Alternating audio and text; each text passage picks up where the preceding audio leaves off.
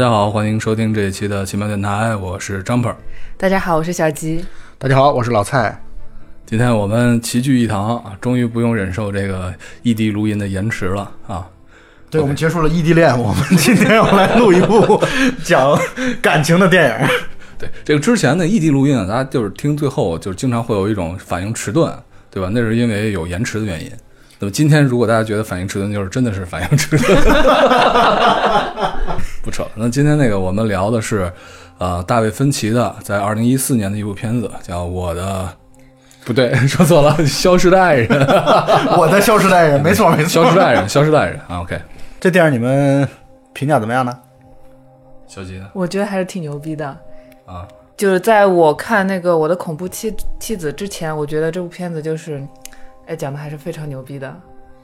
呃，我的恐怖妻子是这个一部日剧，对，这个日剧应该是二零一六年推出的一部日剧。这个日剧我跟小吉的观看次序不一样，我是先看了日剧《我的恐怖妻子》，嗯，然后我再看这个《消失的爱人》，因为我看《我的恐怖妻子》看完之后嘛，我不是在豆瓣上看了看他的评价，然后《我的恐怖妻子》，有的人给他打分低的原因说他的前几集啊和这个《消失的爱人》可以说是完全一样的，如出一辙。然后呢，并且因为《消失的爱人》比他这个剧早了大概两三年的时间，所以很多观众看完之后就会觉得，哎，你这个就有点儿呃 copy 啊这种对这种呃嫌疑。但是呢，我看完了之后，我反正我个人啊，我会更喜欢我的恐怖妻子一点，因为我个人比较喜欢那种反转多的这种电影或者剧。但是其实《消失的爱人》，我看完之后，我觉得它的精妙之处其实不在于反转的力度，是对，就是它其实从这个电影呃，虽然前半段的这个反转力度不是特别的强，对。对，或者说包括这个整个的这个反转来说的话，这不是它最专攻的地方，但是它其实它这个片子看完之后，你会觉得一种深深的震撼和一种无力感。对他其实抛出给我们抛出了很多的问题，而不仅仅是就是勾起人那种猎奇心理的那种反转。就对他来说，他的剧情的变化、剧情的转折已经不是最重要的。就包括其实我们稍微有一点经验的话，我们就应该能够知道啊，这段这段剧情是一个就是妻子可能自己谋划了一个一个阴谋，或者谋划了一个一个一个计计划等等等等。啊那这样吧，那这样吧，那个因为，呃，刚才也是我的恐怖妻子和这个消失的爱人两部，就像刚才说的，前面的剧情特别相似。那老蔡就给我们大概聊一下消失爱人的一个大概的情节吧。呃，这个情节是这样的，就是讲一对夫妻，他们俩结婚了五年的时间，啊，并且呢，最早结婚的时候是在呃纽约生活，后来结婚后两年之后，搬到了等于南方的那个老家，呃，应该是呃密密苏里还是密西西比啊，大概是密苏里，密苏密密苏里，就大致是美国中部啊，一个不是跟纽约比起来不那么发达的一个比较安静的一个小镇上生活。对然后呢，生活的的之后，可能就又呃，如通俗意义上所讲的，夫妻之间慢慢的随着时间的流逝，感情在逐渐的变淡，然后两人彼此之间的这种呃，已经不像恋爱的时候那么的甜蜜，那么的火热，然后。呃，丈夫呢也会时不时的会有一些忽视、忽略自己爱人的这样的一种行为，包括其实我们后来剧情后来我们也会知道，丈夫的对这个妻子的冷落，很多时候也是因为他自己有一个外面有一个情人，对。啊，所以呢，呃，妻子决定报复，所以妻子策划了一一起看似是一起伤害案，对啊，或者失踪，然后呢，把矛头这个施暴者的矛头全部指向自己的丈夫，让警察、警方来去调查自己的丈夫，但她其实自己就消失掉了。对然后呢，消失了一个月之后，呃，出于各种各样的原因又回来了。这样的一个简单的来说的话，就是这样的一个故事。对但是这个里面就是那个丈夫叫 Nick，Nick，然后他的妻子叫 Amy。对 Amy，这个 Amy 在这个里面就是有点太牛逼了，牛逼到可怕。我想我们每个人看完这个片子之后，应该都会觉得这个老婆太可怕了吧？那我觉得你们看完那个恐怖妻子之后，应该会在想自己可能就是活不过第一集的那种感觉吧？对，我觉得应该是因为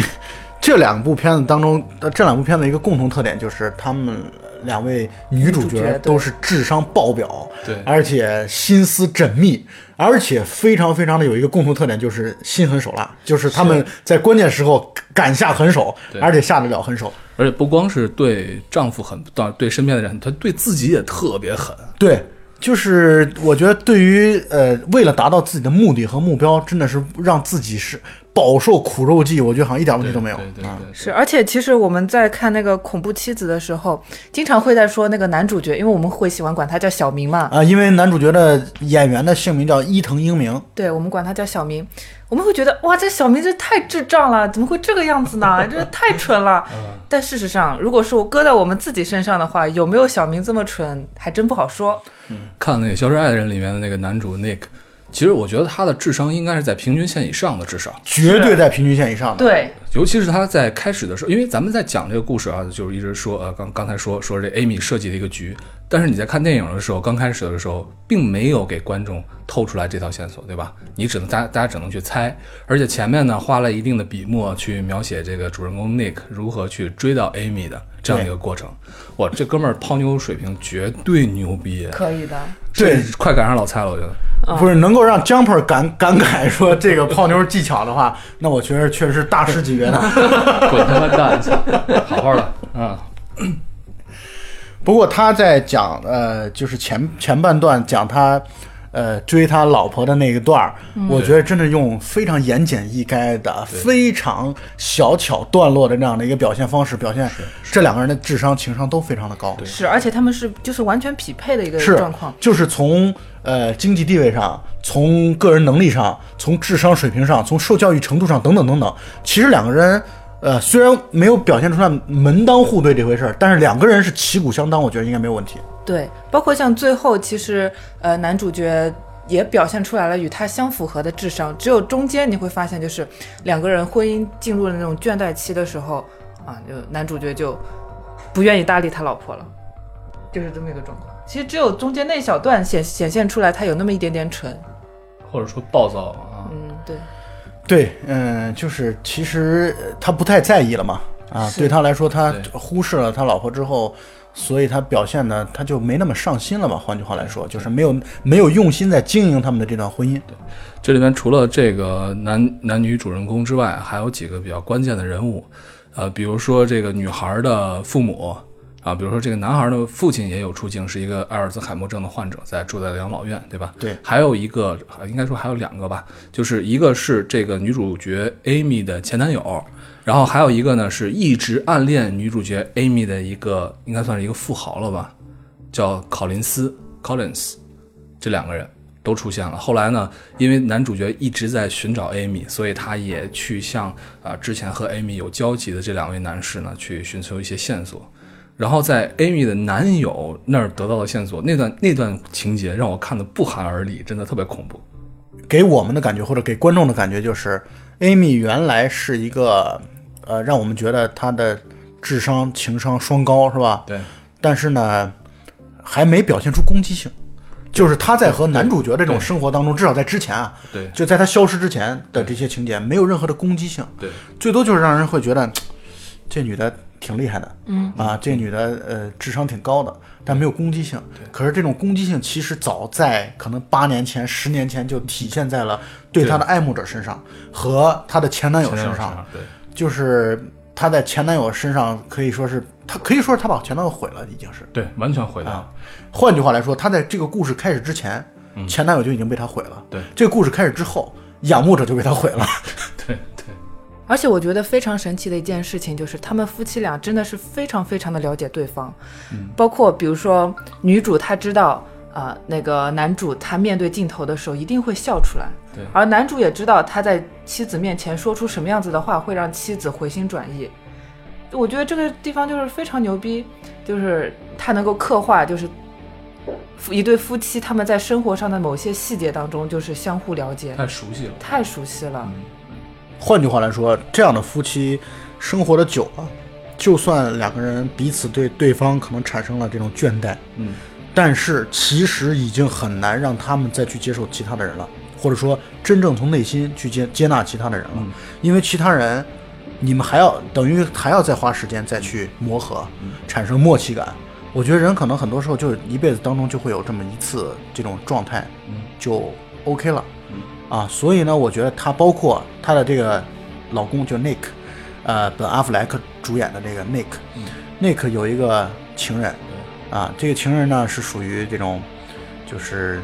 呃年轻啊、身材好，胸大无脑啊，然后呢一门心思只想像一个呃狗皮膏药一样粘着男主角的这样的一种状态。是。但是这个女孩其实就代表了很多男人内心深处的这种，就是就是喜欢的女性的这种代表。最最浅薄的对那种欲望，就是完全就是完全就是性需求的这种这这方面的需求。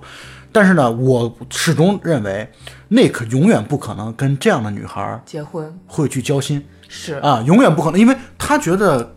与我去把你培养成一个能够交心的对象太累了。啊，成本太啊去需要花太多的时间了，我干脆不要了，我干脆就属于 OK，趁着现在你的肉体很新鲜，然后玩几年，然后 OK，然后再再换下一个，很可能我觉得 Nick 就是这样的一种想法，所以从虽然他们俩的这个接触不多，但在这不多的接触当中，就已经体现出来。两方其实是完全不不对等的，就是我说 Nick 和他的小三，嗯，之间是完全不对等的。但是 Nick 和他的老婆之间是真的是棋逢对手。是你跟这样子的人生活在一起，你会感觉非常非常的有趣，你会感觉就是旗鼓相当。但是当你生活就是，比如说剧中他们双方夫妻双方全部都失业了，我觉得像这种生活上的打击一来，一个是呃失去了经济来源，一个是两个人都没什么事做，整天就待在家里，我觉得这就会让那个婚姻生活就是出现了一种呃比较疲惫的一种状态吧，可能就是需要一些呃新鲜感来刺激一下。我觉得这部片子整个的情节，包括它的结构来说，还是构思是比较精巧的，是很用心的一个一部影片。所以啊，再次向大家强烈的推荐。那么导演呢，就是大名鼎鼎的大卫芬奇。这个片子应该在豆瓣的 Top 二百五，就是 Top 二百五当中排一百零四吧。OK，啊，最新的是打分是一百零八啊，豆瓣的评分是八点七分，啊，已经相当高了，相当高呃非常非常高的一个片子。嗯但是呢，可能就就是就是因为我先看了我的恐怖妻子，所以导致我对这个片子它的剧情上的这种翻转啊，我的会会感觉到给你的刺激对，给我的刺激不太够对。啊，这是第一点。第二点呢，就是我至少在看的过程当中啊，嗯我会觉得这个片子呢揭出来这件事情失踪或者消失这个案子，是他老婆一手操控或者所谓的这个揭露的有点太早了，这是我个人的一点感觉。大概但是在影片的一半的时候。对对对对对，差不多，就到一半的时候就就已经在开始讲到说，OK，这段局完全是他老婆来去设的。对呃，但是我真正看完之后，包括看完之后，可能因为我们这个片子现在在录这个节目，但之前一个礼拜我我看的这个电影嘛，经过这一个礼拜的这个沉淀消化之后，我反而觉得现在这样的一种节奏，可能是更大化的要表现这个导演想要真正表现的东西。就他真正想要表现的不是这个剧情的这种强烈的翻转和转折，就像咱们刚刚才说的，他其实想要表现的就是在婚姻状况下的两个人从斗智斗勇，或者说从相亲相爱到斗智斗勇，到最后两个人真的是一种彼此依存的关系，到最后已经是。就是说白了，咱们刚才也分析了那么多，就会意识到这两个人其实到最后是分不开的。对所以很多人在那个评论当中说到，打了引号，叫这个片子正如我们所料的，最终果然出现了 happy ending。这个 happy ending 是打引号的，对就是两个人最终还继续没羞没臊的过了下去。对但其实你隔阂的种子早已经埋下了。可是他们不过下去又能怎样呢？婚婚姻到最后，他好像是这个男主角跟他姐姐在聊这个话题吧，就你为什么不离婚？婚姻到最后难道不就是互相折磨的吗？这是他们这个导演想要表达的真正的这个片子当中主题。就是说，我觉得最后的这块儿啊，从表面上的原因是因为 Amy 怀孕了，对，表面上的原因。表面上的原因是 Amy 怀孕了，而且 Amy 怀孕这件事情特别恐怖。本阿弗莱克不是就是那个男主角 Nick，就是说我靠，咱们俩已经很久没有那个，你怎么可能怀孕？然后其实他是用的是 Nick 的精子库里面存的精子。但我的想法就是不太一样，我觉得就是，呃，他们到最后其实是把那个婚姻变成了一种利益共同体，它不算是一种就是两个人强迫在一起或者怎么样。而男主角，你觉得他真的是受强迫的吗？或者说是被妻子，嗯、就是逼迫或者说是胁迫的跟他生活在一起？不是的，男主角在这当中他其实也是他自己选择的结果。啊，这就是我刚才话没说完，就是说从表面上的这样的原因，就是因为 Amy 怀孕了，然后他为了自己的孩子。但事实上，我们想想，现实生活当中，即使一起有了孩子之后，对吧？然后这个夫妻，呃，离婚的、分居的，比比皆是啊。所以我觉得，呃，Nick 应该是在我的理解看来，就是用孩子这件事情，其实是在说服自己。是的，说服自己之后，实际上里面可能会有更深层次的原因。他们俩人也许真的是谁都离不开谁。他们两人经过这件事情之后，你看，就是从失业当中走了出来。很多人找他们就是什么写书、拍广告、开那个酒吧。呃，男主角他其实也是非常习惯于这种比较光鲜的生活，而女主角更不用说，她从小就是生活在这种呃镁光灯底下的。对所以他们俩，我很同意刚才小吉的这个观点，就是利益共同体，就到最后两个人真的是分不开了，因为呃，他们俩到最后其实已经成为了通过这么一个大的案子轰动至少很多州吧，啊，轰动甚至说轰动全国、轰轰动全美国的这样的一个案子，所以两个人其实都已经成为了公众人物了。对。然后呢，两个人其实塑造了一个完美的形象，这种形象呢就是浪子回头。啊，就是原本男方是出轨了，但是呢，他经过这样的一个事情啊，妻子的消失，并且在呃失而复得的这样的一种状态，所以两个人格外的珍惜婚姻，珍惜家庭。其实他们俩已经被这样的一种形象所绑定了，是。所以这一方面是他们彼此已经离不开对方了，另外一方面就是如果他们选择跟这样的，就把自己的情感超越、凌驾于这种形象之上的话，他们会得不偿失，他们甚至会身败名裂，他们是甚至会真的是做到自己穷困潦倒，所以呢，他们已经不能再放弃这样的一种形象了。对，当然，这也从侧面就描述了一下民众是多么的蠢。而且那个里面还有一个情节啊，就是 Amy 准备要在回头之前，她不是住在那个小旅馆里面嘛，然后她的钱呢被两个人抢走了。那一段我觉得对 Amy 这个女主的震动应该是非常大，她突然觉得我靠，这有我有超出我能控制的范畴的事情。没错，没错。他会觉得这个家庭之外的生活，家庭之外的世界，实实际上是危机重重的，而且不是他自己所能控制。我觉得这个可能也是他回头的一个重要原因之一。导致他计划发生了巨大改变的一个主要原因。对，所以到最后的话，我觉得他们俩在一起的这种状态，其实是完全可以理解的。完全可以，对，啊，对，从双方任何一个人来说都是可以理解的。对而且再换句话来说，你说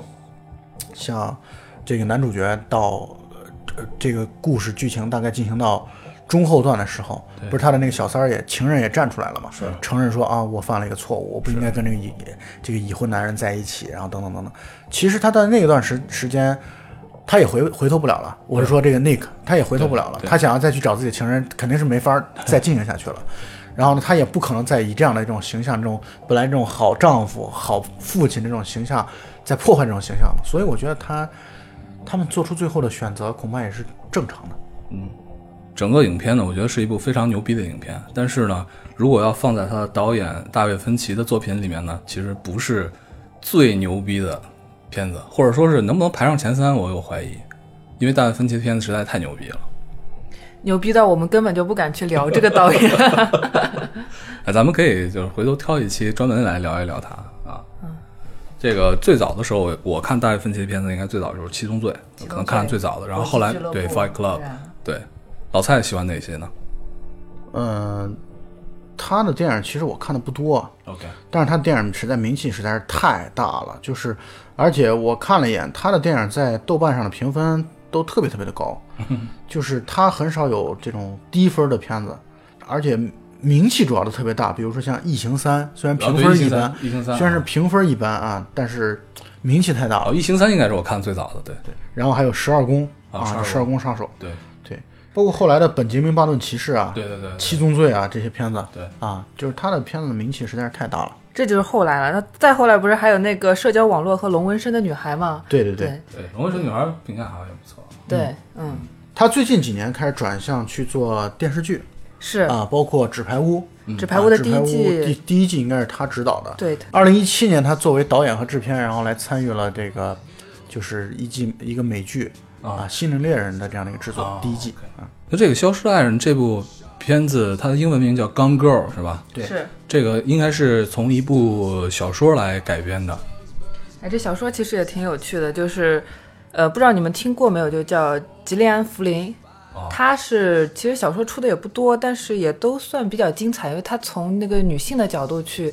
就你看这部电影，其实也是从一个女性的角度来去描述一种夫妻关系。他并没有说是要聊要讲一个就是悬疑故事，他其实更多的是把那个笔墨着在那个夫妻关系上、两性关系上。它其实讲的是以女性视角啊，或者说更多的站在一个女主角的视角来去来去讲这个故事。但是呢，大卫芬奇前半段其实讲的挺好的，是的到有一段的时候就稍微有点压不住了。就是我不知道你们有没有印象啊，就是那个就是 Amy 后来杀人的那段，嗯嗯，就是他不是杀掉了自己仰慕者的那段吗？对那段很多评论认为说，以 Amy 的智商，根本不可能用这样的方式来去杀人，根本这当他从视觉冲击性上来说是非常非常的好的对，但是从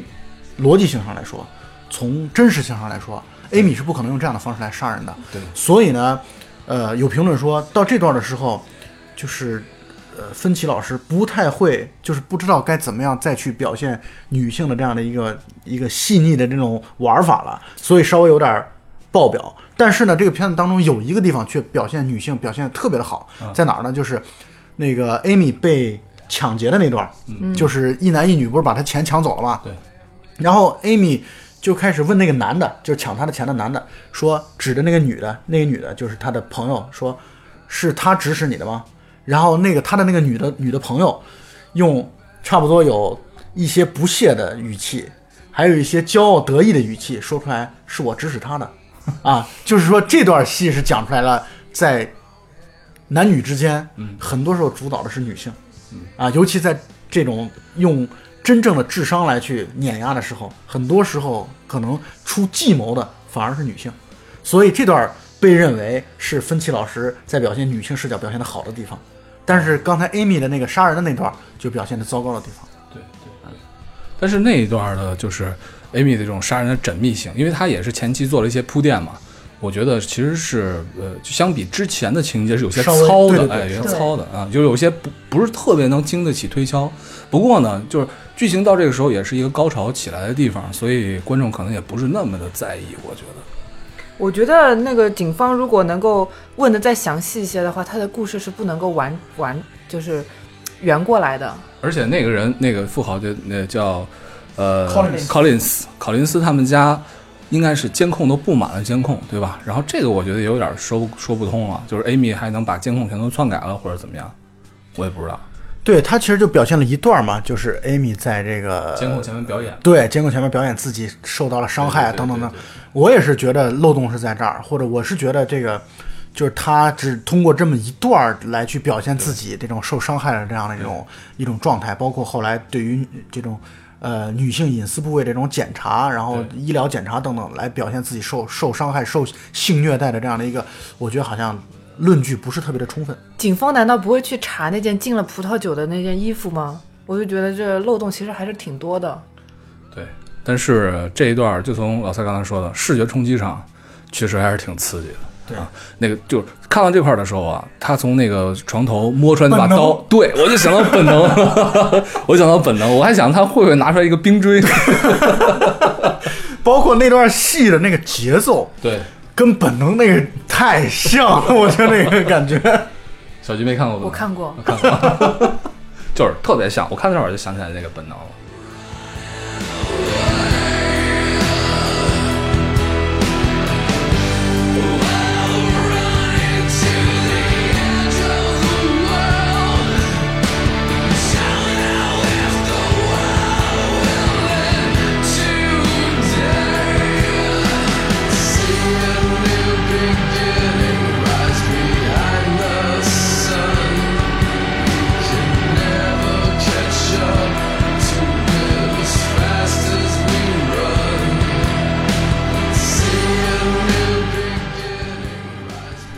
所以这个片子啊，就是刚才我们说的这个呃，不管从导演上来说，还是这个整个的这个从原著的架构上来讲，其实它并没有去要故意讲一个呃很惊奇的一个故事。对其实他说的里面有很多很多的内涵的东西在，比如刚才除了这个呃这个夫妻的关系，然后他还讽刺了这种比如说舆论媒体，对吧？然后对于这个孩子的教育等等等等，他都都是有体体体现的。其实刚才我们说到两个人夫妻两个人，其实开始的时候营造的氛围是很恩爱的感觉。对，然后包括 Nick 如何去追到 Amy，两个人就感觉情投意合，特别好。然后过了五年的时间，对吧？还没有到七年之痒的时候，两人却以这样的一个事故来作为一个怎么说呢？一个生活的转折。那个时候其实发生的一个最重要的事情，其实是经济上的问题，对吧？经济萧条，两个人同时失业，并且呢，由于这个呃，Amy 的父母，Amy 的父母他们是应该也是这个文化界的吧，应该是漫画家。然后从小呢就做了，在 Amy 小的时候呢，他们以 Amy 为原型做了一个呃漫画，Amazing Amy，对，呃，叫《惊奇的艾米》啊，这个漫画就是以 Amy 为原型来做的，所以父他的父母的经济条件是非常好的。但是呢，由于各种的原因吧，经济上的原因，导致他们快濒临破产，欠了很多的钱。于是呢，呃，Amy 就同意他们来动用 Amy 的信托基金。这一点，Nick 是非常，其实他内心是很气愤的，很生气的。就由于这种经济上的原因，导致了这一个一一系列的事故的发生。对，所以我们在录节目之前啊，小吉也提到了观点，就是贫贱夫妻百事哀。是，这是必然的事情。对，我们会觉得，包括之前我和一些朋友在聊的时候，也是谈到这样的话题，就是夫妻之间的问题啊，百分之九十九以上至少是和经济问题或者金钱关系是挂钩的。或者换句话说，夫妻之间的矛盾，百分之九十以上可能都是能由金钱来解决的。对，嗯、所以呢，就会觉得，呃，很多时候空谈爱情，嗯，空谈感情，其实是很学生化的、很幼稚的一种行为或者说很奢侈的，其实是。啊对，呃，换句话来说，你其实很难用这样的奢侈的一直长久的保持下去。对对对。但其实你想想看，结婚的话，其实也是就是我们普通人也是要结成一个利益共同体，去抵抗那种比如说风险，意外的，对，抵抗风险。对，我要是非常非常有钱，我为什么要结婚呢？牛逼。小鸡刚才其实隐晦的在给自己做了一个征婚广告。呃，其实这件事情，我觉得，呃，其实是很微妙的，对吧？当我们去谈这件事，看就听上去它是一个非常非常冰冷的，但事实上可能没有想象的那么冷酷，因为在这个里面，夫妻关系除了感情，除了经济，还牵扯到非常非常多的这种事情在里面，因素在里面对对对，因为它本身这就是一个有机的、有机结合的一个问题，你不可能说割裂开来，你把感情和呃生活的水平，然后和呃彼此双方家庭的背景等等都割裂开来，这件事儿是不可能割裂开来的。包括我们后边也会谈到，其实你一个人的性格如何，和你的家教和你的从小受到的教育，这些方面都是密不可分的。没错没错。啊，所以呢，你，呃，我个人觉得啊，像门当户对这个词还是还是有必要的。嗯啊，就是很多时候你如果家庭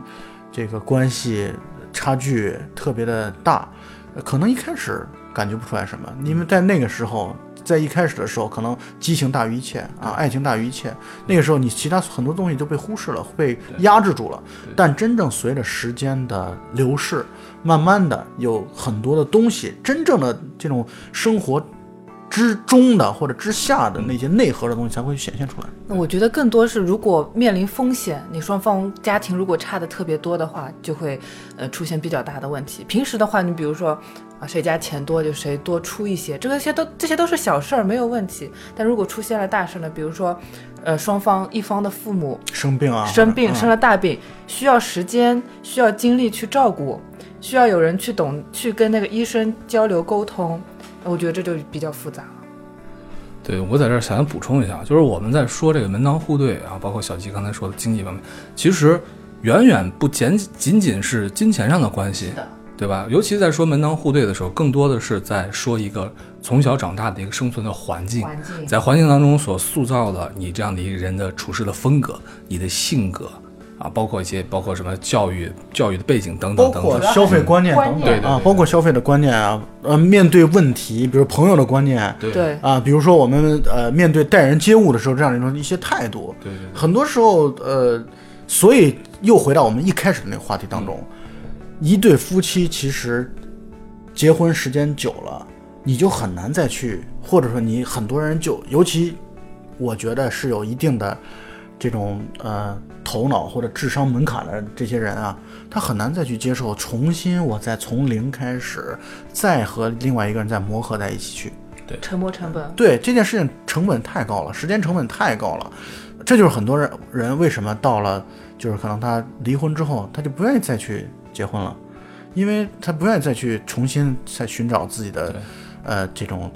生生活的伙伴。舒适区，对就是你夫妻两个人在一起时间久了以后，两个人会习惯对方的生活方式，然后两个人会磨合出一种非常，呃，就是合适双方的那种相处方式。这种你要再去跟另一个人去磨合，他们会觉得哦，没有这个必要啊，真的没有必要。而且有的时候因为太熟悉了，所以你当初的这种激情必然会减少。对，然后经常大家会听到一句话，就是两个人相处一开始的时候在一块儿是因为爱情，是因为激情，但是时间长了，相处于夫夫妻，对吧？若干年过去之后，其实剩下的可能就是亲情了。简单的说，可以可以这样来讲。但我总觉得就是说，呃，从爱情转变成亲情是一种对于爱情流逝的一种借口。就你只是不愿意在生活当中再去花一些小心思去经营这个婚姻，你就说，就是亲情了，我们夫妻就淡淡的这样相处吧。我觉得婚姻不应该是这个样子。我反而认为就是所谓的爱情或者所谓的激情啊，到最后转化为的其实应该是默契。对啊，就不是说呃亲情当然也是有的，就是从你是尤其在我国这种社会。呃，当我们领了结婚证之后，其实他亲情他已经成为亲人了，对吧？你就相当于国家认可的这种亲戚关系对亲戚关系。但是呢，我是觉得很多时候的这种所谓的爱情，就是激情的瞬间，其实转化为了默契，就是转化为了我就好像这个片子当中谈到的，我就知道他面对摄像机他会笑。是，啊，我就知道他说什么样的话，他是代表什么意思。嗯，这其实很多时候沟通成本，双方的这样的一个舒适度，彼此之间的舒适区就会逐渐的在扩大。对，这种扩大本身对于个人来说都是有好处的是，啊。我觉得这种默契很有趣。我不知道你们有没有这种经历啊？就是我妈有时候会说：“哎，那谁，你把那啥拿一下。”我就一脸懵逼啊。但是我爸就知道我妈需要他拿什么。我觉得这个就是非常神奇，就是一对夫妻生活了大概几十年之后，你可能就是一抬手或者是一个眼神就知道对方在想点什么。对，所以我觉得，一方面可能就如片子当中所讲的，或者说有的这种文学创作当中所讲到的，说这个婚姻生活让人很疲惫啊，很累啊。但其实刚才小吉描述这种场景，不不是有很多轻松的部分在吗？是，这些轻松的部分都不是你跟陌生人，或者哪怕你很好的朋友都达不到这一点的。嗯，其实我觉得还是一个个人选择的一个问题吧，就是说，有些人能够在与陌生人交往的过程当中，就是寻求到一些，比如说生活的刺激啊，怎么样？而有些人会喜欢跟熟悉的人一起交往，就是你生活当中有默契，可以就是，呃，寻求到一些就是亲情的一些安慰吧。其实这个关于爱情和婚婚姻的话题是一个特别大的一个话题，咱们今天也是简单的来聊一聊。因为爱情、激情本身，啊，咱们就不说爱情嘛，咱们就说激情这件事情，它和时间来讲本身就是存在矛盾的。你不可能在激情一直在时间面前一直保持着某一个烈度的激情，那是至少我觉得是非常困难的，或者不可能达到的。如果说你是一个幸运的人的话，那么你在婚姻过程当中，其实你收收到的就是舒服二字，就是你觉得很惬意、很舒服。我觉得这就是一个非常好的一个状态。是的，我记得我读过呃一句话，貌似好像如果我不记不太清了啊，貌似好像是卡夫卡说过的，嗯，说对于爱情来说有两种形式，一种是炽热的，一种是长久的，但很遗憾这两件事情不会同时发生。对，好遗憾啊。别那么贪心，我觉得。有 很多女性在那个感情当中，经常会抱有不切实际的幻想，就是认为自己是能够两全的，这是很多女性的一个通病。而且还有一点就在于，嗯，我认为啊，一定要保留双方各自的舒适区。是的，就是我觉得说，就是哪怕你结婚十年、二十年了，你也要保留双方各自的舒适区。嗯，这个意思呢，就是说你一定要有一些自我的空间。自留地。这个自我空间其实并不一定说是非得说，呃，就是你呃双方各自玩儿啊，你各自交各自的男女朋友等等，不是这个意思，而是说你得要有一些让他独处也好，或者让他有一些自由发挥的这样的一种状态也好。其实真正的长久的婚姻或者聪明的婚姻，它不应该是一种什么事儿都是两个人在一起，对，什么事儿都是两个人要在一起做啊。如果尤其是很多女性，我觉得把自我在婚姻之后的这种地位自己抛弃掉了，就是自己愿意说 OK，你我我我跟你结婚了啊，你什么都要依着我啊，我我生气了你要来哄我。然后呢，我什么都是你你你怎么样，或者你什么样的我我我怎么样，就是两个人永远是要密不可分的。我觉得这种状态是不对的。其实这就是《前任三》这部电影当中很多时候这个这个这个都市男女的他们所表现出来这种状态。啊，好吧。话说这个《前任三》这部片子 啊，这部片子这部片子不不多聊。其实那个刚才我们说的这些也都是一家之言啊，都是作为朋友我们可以讨论讨论这样的问题。对吧？话说一样米养百样人嘛，什么人都有，说不定就有那种的喜欢成天腻歪在一块儿，就我们各自都不需要这种个人的空间的人，说不定也会有。是，确实是这样子。所以我还是认为，就是你夫妻双方能够达成双方都合适的一个，就磨合的比较好的一个适度的一个状态会比较好。如果双方都同意开放关系，我觉得这没有问题，外人不需要去进行道德审判。夫妻双方都认为就是每天黏腻在一起，跟呃跟小朋友一样，跟初中生一样，我觉得也没有问题。前提就是双方都觉得这是我我觉得非常舒适的一个状态，而且是发自内心的，不是因为被胁迫的。是的，好吧，呃，都希望我们所有人都能有这份幸运吧。呃你们已经定死了，定死了。啊不，这个过程中他是可以调整的，也是可以努力的，也是可以经营的，是对吧？你不能说是我一上来都是天注定的，哪有那么多好事儿？婚姻是需要你付出最多的时间和精力去经营的一件事情。对作为一个未婚女性，哪来那么多感慨？对，包括我觉得不只是婚姻啊，就是我觉得在 孩子的问题上也是这样的。以往觉得说，呃，这个有了孩子之后，就是，呃，让他自由生长什么的，但后来发现其实不可能，因为在他还在成长的过程当中，你不可避免的，当然会要融入很多教育的啊，家庭教育的这样的一些环节。然后呢，你在呃，你会觉得你不能单纯的觉得 OK，因为你是他爸爸，所以你就应该是他爸爸，你说了什么就应该算啊，你说什么都应该听你的。那其实这个过程当中真的需要有很多的需要学习的地方啊。我现在越来越觉得我在这方面的这种能力上啊，然后准备上都是有很多不足的。比如说做小学奥数题吗？所以呢，我是觉得，就像刚才说经营这个话题啊，其实你说生活这种经营是无处不在的，无处不在你对自己的经营，对你对夫妻关系的经营，你对父女关系的经营，你包括你对你作为儿子这种身份的这种经营，对，人人确实挺累的。但是你要想要让自己就是在这个社会平稳的生活，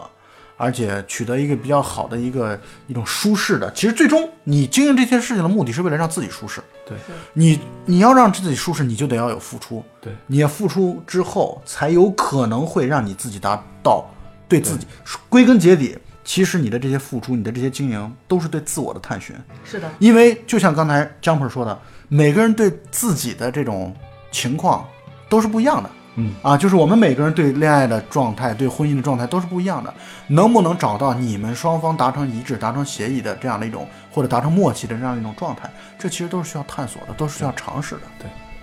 片子里面这个还有一定戏份的，就是呃女主角 Amy 的父母。其实从她的父母的表现，你就不难理解为什么 Amy 会成为这样的一个人。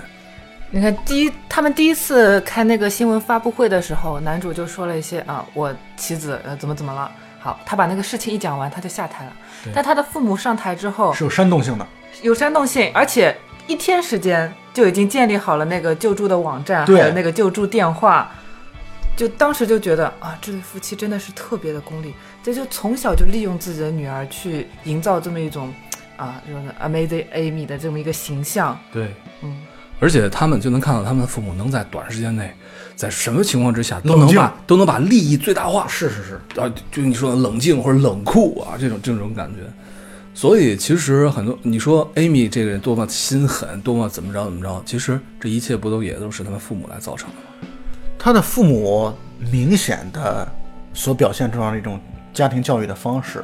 是培养精英的方式。是的，所以 Amy 是标准意义上的社会精英。对，然后他的待人接物啊，他的这种包括在什么时候该笑、笑的尺度等等，就是非常非常的了不起，非常非常厉害。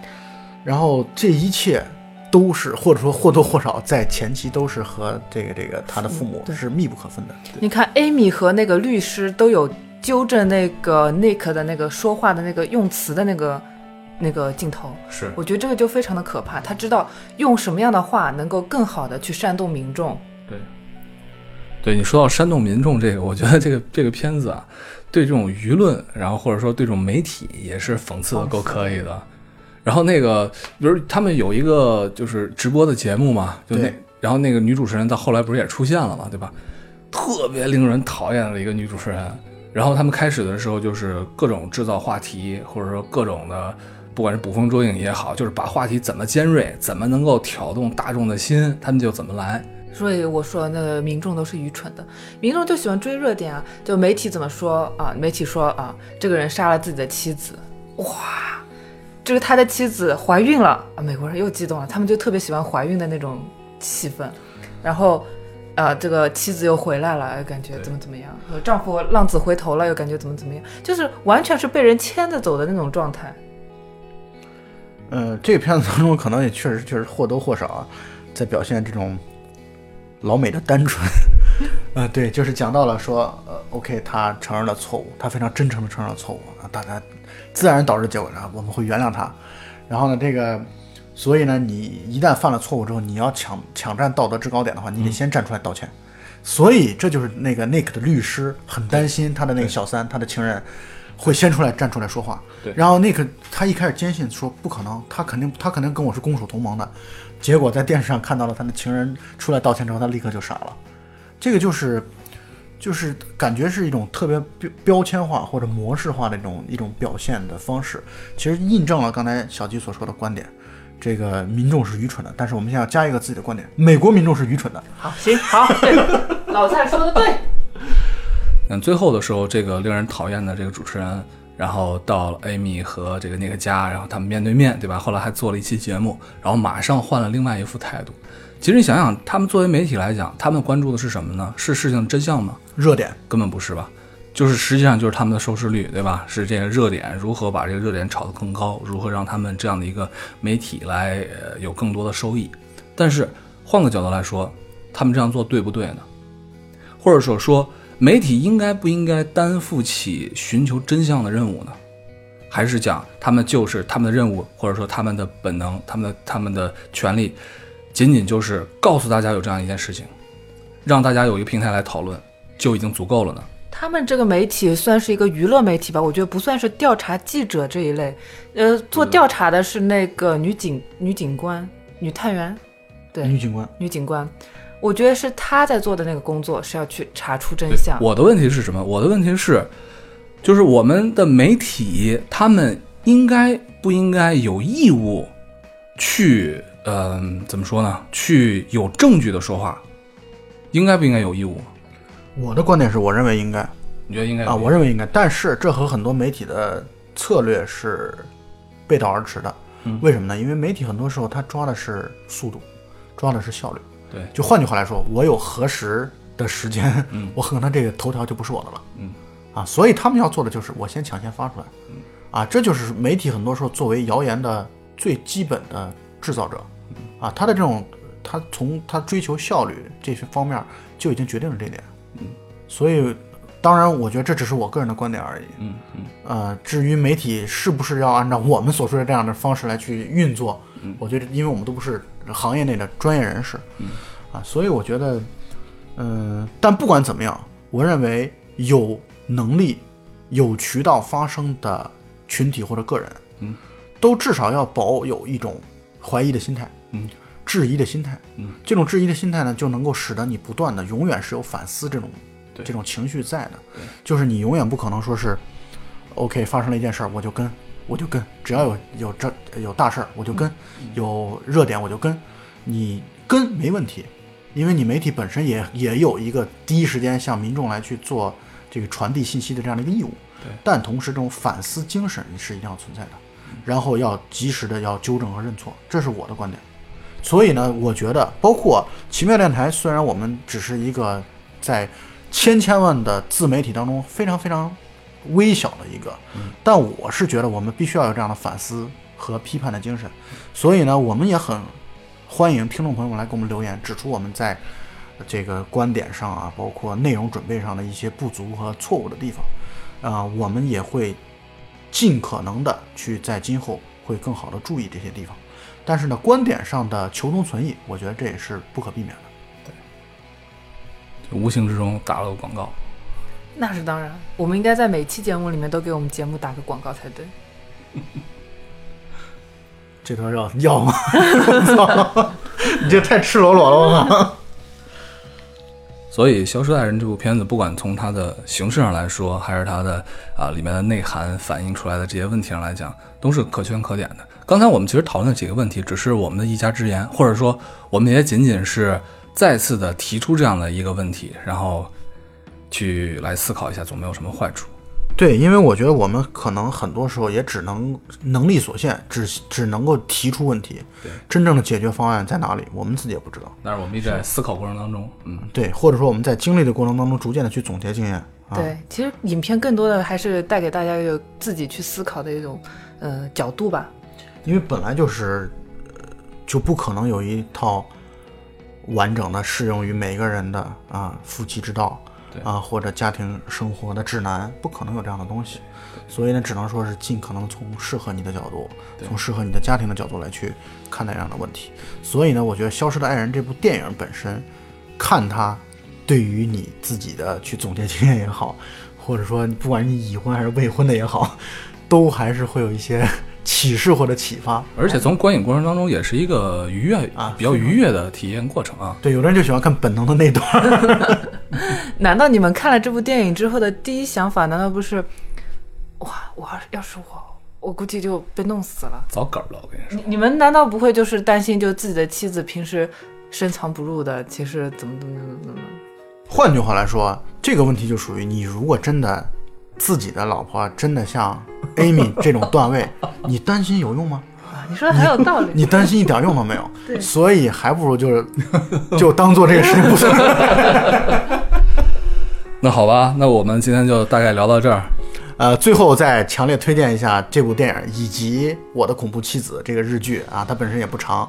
呃，我想不管你是已婚还是单身的状态，对看完之后对于你的这种